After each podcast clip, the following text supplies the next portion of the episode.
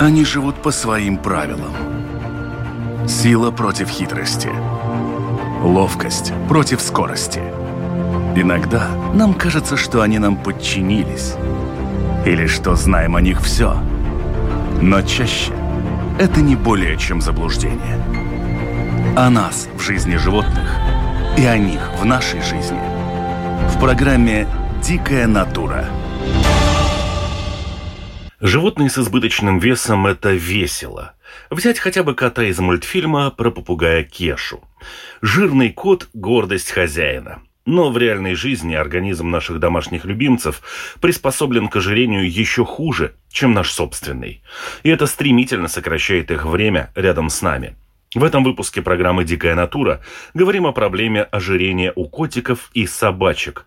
Как не допустить этого, на что обратить внимание и когда пора принимать меры. Меня зовут Дмитрий Шандро, и моя собеседница на этот раз ветеринарный врач Дита Сталте.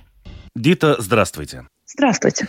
Существует огромное количество и фотографий, и мемов, и шуток про широкую кость, про жирных котиков и жирных собачек.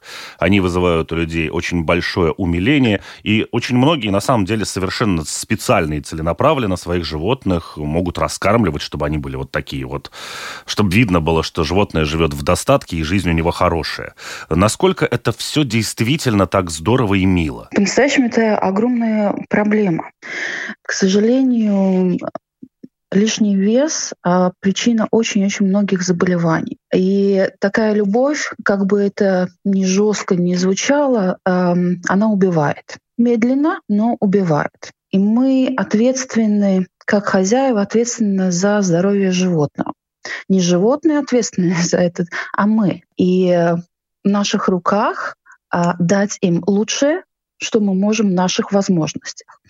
В том числе и кормление правильное, поддержать их правильный вес. Это проблема уже мирового уровня, и действительно по данным э, ожирения лишний вес уже почти что 50% из домашних животных а, с лишним весом. Так что это огромная-огромная проблема сейчас. Бывают, э, вот, допустим, если мы возьмем котов, есть там гладкошерстные какие-нибудь там ориентальные коты, у которых конституция как у велосипеда, а есть, допустим, персы. Такие диванные, очень пушистые, очень большие. И, э, как правило, вот именно у пушистых больших котов все хотят, чтобы они были еще больше. Мне кажется, что эта проблема, она еще и больше скрыта, потому что из-за шерсти не видно. Да, они выглядят такие пушистенькие. А, может, тех, которых а, гладкошерстных мы будем видеть лучше. А, но и надо даже а, тогда люди путают и а, думают, что их животное в нормальной кондиции, а по-настоящему у него висит такой хороший мешочек на животе это уже лишний вес. А пушистым котам, конечно, труднее видеть, а, но мы же их гладим, мы же их а, берем на руки.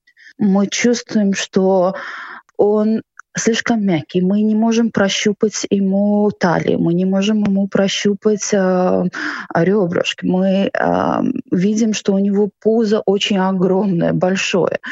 А, так что я думаю, что это не совсем оправдание. А есть ли какие-то породы, которые очень склонны к полноте, какие-то породы, которые наоборот не склонны? То есть за кем-то надо больше следить, за кем-то нет? Да, конечно. А есть предиспозиция э, насчет лишнего веса и у пород. Это а, породы, которые, например, очень активные, да, собаки, которые э, бегают э, много, э, охотничьи собаки, у них реже будет лишний вес. Но собаки, которые, например, есть тенденции, так, например, как лабрадоры, они любят покушать, да, и у них есть тенденция на лишний вес. Так что да, в породах э, обязательно есть предиспозиция в этом. Нужно ли помнить хозяину о том, что, в общем-то, и собаки, и кошки – это линия хищных животных, а хищникам свойственно переедание именно по природе, потому что он не знает, будет ли у него еда завтра. Да, это его инстинкт. Он ест, и он будет есть а, до упора. Так что наша задача это контролировать, а, сколько он съедает. И не надо кормить животное, пока в него больше не лезет. Да? Наша задача давать столько, сколько ему необходимо. Мы же знаем, что он завтра поест. Так что а, мы даем контролируемые дозы. Также самые эти дозы, если мы смотрим на упаковке еды. Да? Там, например, там часто бывает написано «надо стаканчик сухого корма».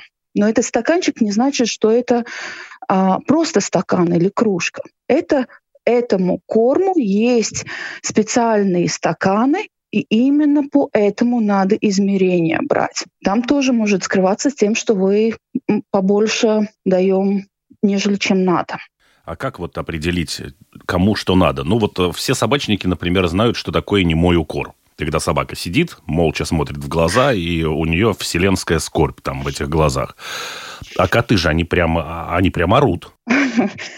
Да, э, они действительно, они... Эм, проблема в том, что котам, например, кормление дается а, весь день, и он без перерыва идет от скукоты часто, а, кушает, а, и если у него нет этой еды, он требует ее.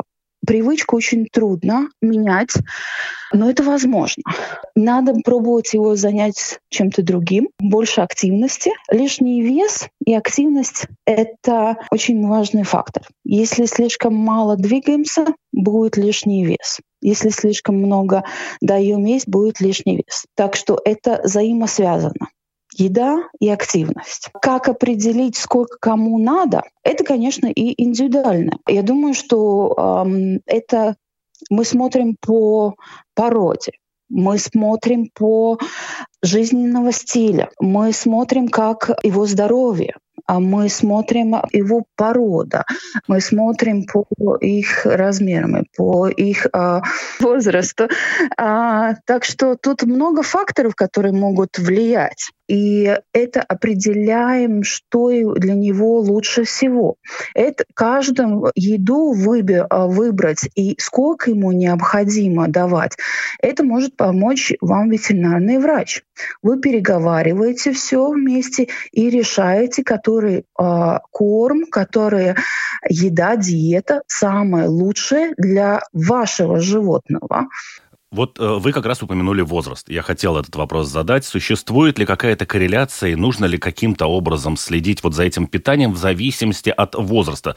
Есть ведь понятие, там, как и бабушки в деревнях раньше э, говорили, вот ты плохо кушаешь, и, значит, растущий организм нужно кормить, и вот э, этот котенок растет, растет, растет, растет. В какой момент нужно начинать заниматься вот этим коррекцией вот этого рациона? Чем старше а, животное становится, тем он будет а, менее активный. В возрасте они меньше двигаются, а, и тогда и необходимо корректировать питание нет необходимости уже больше настолько высокой энергетической э, э, еда, э, и надо менять подход. И э, да, в возрасте обязательно, обязательно надо следить.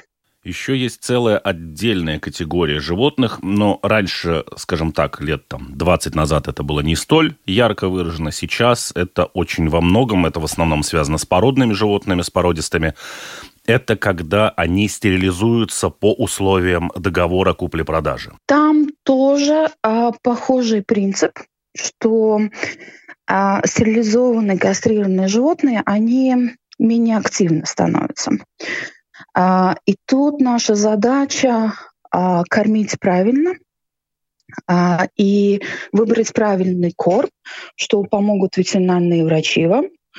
Выбрать посоветуют после стерилизации вам ветеринарный врач обязательно посоветует правильный корм. Насчет, связано ли это с гормональной системой дополнительно? Конечно, возможно, а, но основная причина — это что они менее активно становятся. Еще более-менее активные, чем коты, которые полдня спят, а потом со скуки едят. Да. да. Вы упомянули, что ожирение – это крайне негативное штука с точки зрения здоровья животного. Э, какие основные проблемы возникают у животных, у которых есть вот этот лишний вес? И может ли, не знаю, еще больше лишний вес провоцировать еще худшие какие-то последствия или просто развивается какое-то одно заболевание, условно, например, э, сердечная недостаточность или еще почечная недостаточность? Ожирение способствует ряду заболеваний, начиная э, с артритов. Он может э, влиять на сердце, повышается давление, может э, развиться поджелудочные железы, воспалительный процесс, ухудшает а, заболевания дыхательной системы, больше риск э, раку развиться, повышается риск анестезии. Например, если планируемая операция, э, могут и даже э, вам посоветовать э, животному посадить на диету, прежде чем оперировать, потому что риск анестезии увеличивается, а качество жизни ухудшается, а животное становится менее энергично, а, хуже переносит а, физическую нагрузку, а, и, ну, да, его основная его качество жизни ухудшается. А, очень большой риск, а, особенно у котов, сахарному диабету развиться, а, печеночные проблемы развиваются, почечные. Так что ряд заболеваний, которых могут э, образовать лишний вес или способствовать. Предположим, что животное уже было запущено, и хозяин каким-то образом узнал о том, что ожирение у животного это плохо, а не миленько, и у него есть какие-то заболевания, есть ли обратная возможность двигаться назад и это животное вылечить? Или теперь уже, в общем-то, мы имеем то, что мы имеем, и мы приехали? Нет, мы всегда стараемся помочь и а, как можем, так и улучшить состояние животного. Да, в том, а, если такое происходит, надо идти а, к ветеринарному врачу, а, будет брать а анализы крови, смотреть общее состояние, проверять и гормональную систему, не связано ли ожирение с этим, хотя процентуально это очень редко. И тогда составляется план, как лучше всего а, понизить вес как э, лучше всего увеличить физическую нагрузку, потому что нельзя это очень резко тоже не надо, это большой стресс для организма, и постепенно-постепенно снижая вес. Это все возможно сделать. Нету такого, э, ну, уже поздно. Тут уже нечего э, делать всегда, всегда, если а, удается понизить а, вес, даже если уже заболевание есть, и его вылечить полностью невозможно, хотя бы улучшится качество жизни значительно. Насколько длительный процесс? Вот были ли у вас случаи, когда вы наблюдали какое-то животное, которому было предписано похудеть? И вот сколько времени это занимает? Э, у людей есть такое понятие. Вот э, завтра идти на пляж, я сегодня, значит, буду пить воду, и завтра завтра пойду на пляж в хорошей физической форме? Ну, это зависит, насколько большое ожирение. Да? А лишний вес – это если где-то 10% больше, чем идеального а, а, кондиции. Да? А, если больше, чем 20% жир, тогда уже это ожирение. И это зависит всего, сколько необходимо сбросить. И насколько, самое главное, насколько хозяин серьезно к этому относится, а, насколько все дома способствуют э, не только хозяин, но и все домашние как бы э, в семье помогают животному снизить вес. Э, это имеется в виду, что за спиной не дается никакие лакомства, потому что он просит. Э, это может быть разное. Это может быть быстро, в течение несколько месяцев, э, и это может и потребовать год и даже больше. Все зависит, насколько большое ожирение. Ни для кого не секрет, что у людей у абсолютно одинаковых людей, живущих в одной и той же стране и относящихся к одной и той же расе, ну уж совсем сузим, есть разная скорость обмена веществ, что называется метаболизмом.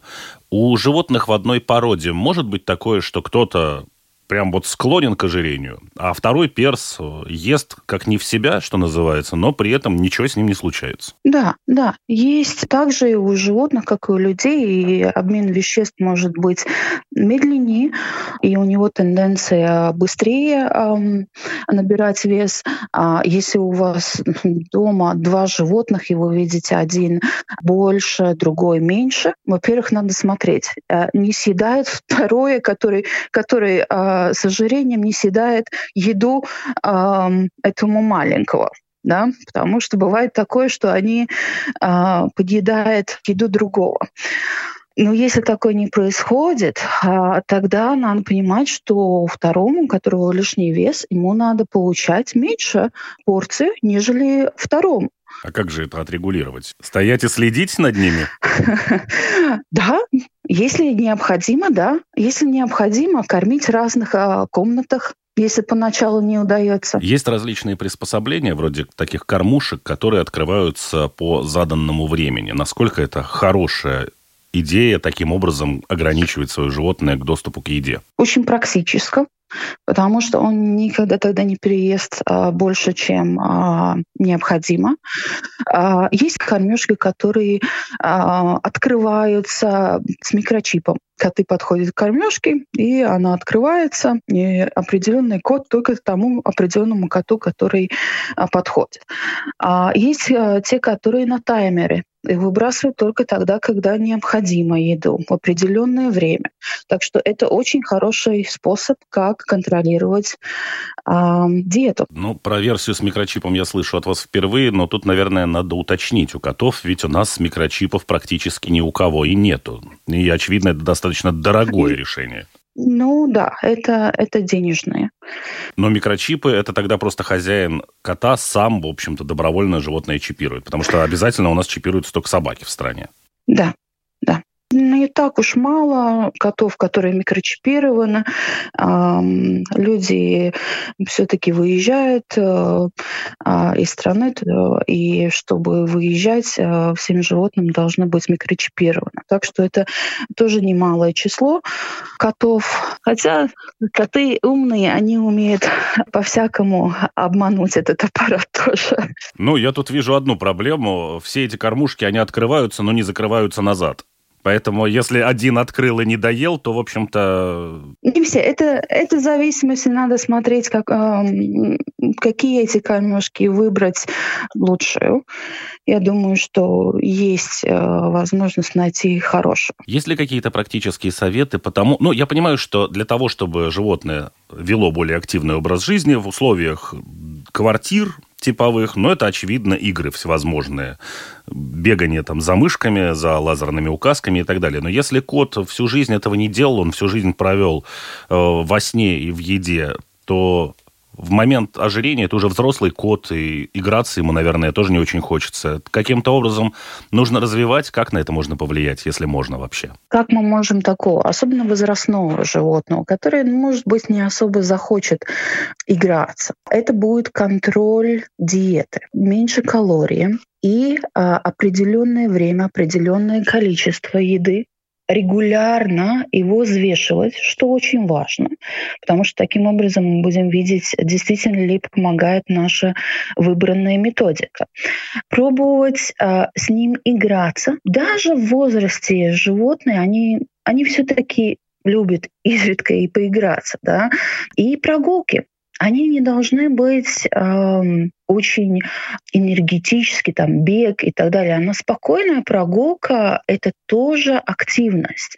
Поначалу, когда животное мы только начинаем сбрасывать вес, ему трудно ходить, он не хочет ходить. Конечно же, как будет сбрасывать вес, он становится активнее и прогулки будут активнее. Так что с котами, а, конечно, чуть-чуть потруднее, а, потому что действительно его, ну, заставить его бегать и прыгать и а, играться трудно, но можно есть разные и а, поначалу, когда он совсем не хочет двигаться, можно использовать разные игрушки, где прячем еду, а он мотивирован едой очень.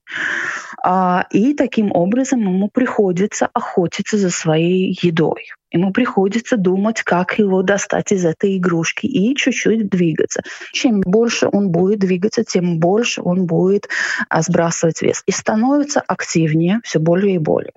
Так что это, это, конечно, трудно. Поначалу очень трудно, но это все возможно. Есть, и, конечно, и разные тренажеры для животных, но это уже назначает ветеринарный врач. А, можно к физиотерапевту идти, который помогает животным тоже. Вы упомянули прогулки. Я так понимаю, что здесь речь была, наверное, в большей степени о собаках, потому что вот Собак, с котами да. я лично знаю, что люди гуляют, и на поводках гуляют, и коты и по деревьям лазят, и все это очень mm-hmm. здорово. Но я знаю огромное количество людей, у которых этот «Титаник» разбился об айсберг, лежащего на поводке кота, который вообще никуда идти не хочет. Да, с котами гулять это, это только когда, если их приучают уже с детства, и не каждый э, это нравится. Так что я имела в виду собак. А с котами это больше, как я говорила, игрушки, которым они должны заниматься, они должны охотиться за этой едой. В каком возрасте обычно у животного вот эта проблема начинает проявляться? Когда нужно особое внимание обратить? Я уже спрашивал по поводу растущего, нерастущего организма. Это когда кот или собака достигает половой зрелости или можно и котенка перекормить до ожирения? Ой, и абсолютно молодого животного, котенка, щенка можно перекормить. А там возраст, эм, конечно, процентуально ожирение больше у возрастных животных, но перекормить мы можем любого. Так что следить надо и, и молодым животным. У них просто реже, потому что они активнее, они сами по себе активнее. Они играются, котенок, а, щенок, молодой э, собак, они очень активны, да, они а, бегают, прыгают больше, чем а, возрастное животное. Но перекормить все, всех можно. Что посоветуете вот э, с очень настойчиво орущим котом делать. Э, ведь э, установлено на самом деле научно и экспериментально, что в мире есть два звука, которые являются раздражителем для человека просто топовым. Это плач ребенка и это крик кота.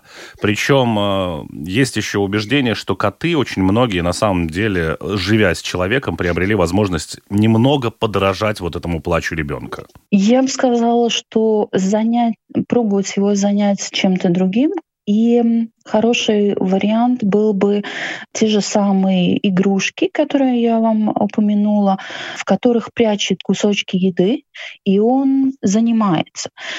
И пробовать, конечно, тогда эм, эту диету ему уменьшать не очень резко что очень важно. Почему начинает часто орать, просить еду? Потому что а, уменьшение было очень резкое, и он чувствует большой стресс. Если это идет плавно, они реже так делают. При мотивировании едой, вы сказали, что очень хорошая мотивация для животных, ну и вообще на самом деле очень много игрушек для животных, и для Аврановых, и для попугаев построены на получении еды. Нужно ли вычитать вот эти вкусняшки из общего его рациона? Потому что в данный момент, если э, жирненького котика мотивировать едой, это, наверное, не очень хорошо отразится на его похудении. Обязательно. Это все считается вместе с его э, диетой да, э, это надо, надо высчитывать, сколько он может э,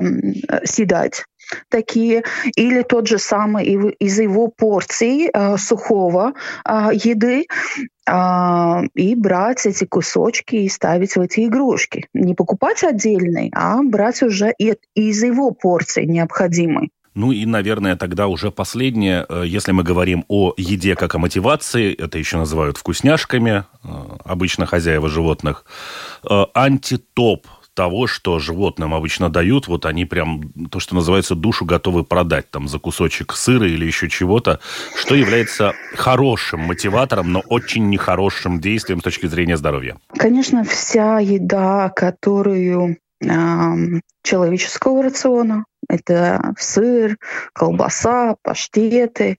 Это жирная еда, это соленая еда. Да? Конечно, она вкусная, поэтому они и готовы продать душу. Но это как вкусняшка не не хорошо для здоровья. И я бы советовала использовать а, те, которые э, предназначены для животных. И сейчас очень много разных видов и разные а, вкусами, так что выбор огромный. Ну, то есть все-таки лучше всего обращаться к тому, что сделано непосредственно для животных, там какие-нибудь ушки, еще какие-нибудь там тапочки из сухожилий, еще какие-то такие вещи, которые более натуральны, нежели кусок колбасы, взятый со стола, как бы слюнка не капала у бедного там лабрадора. Да, конечно, конечно. Да, чем натуральнее, тем, тем лучше. И а, меньше красителей, чтобы было.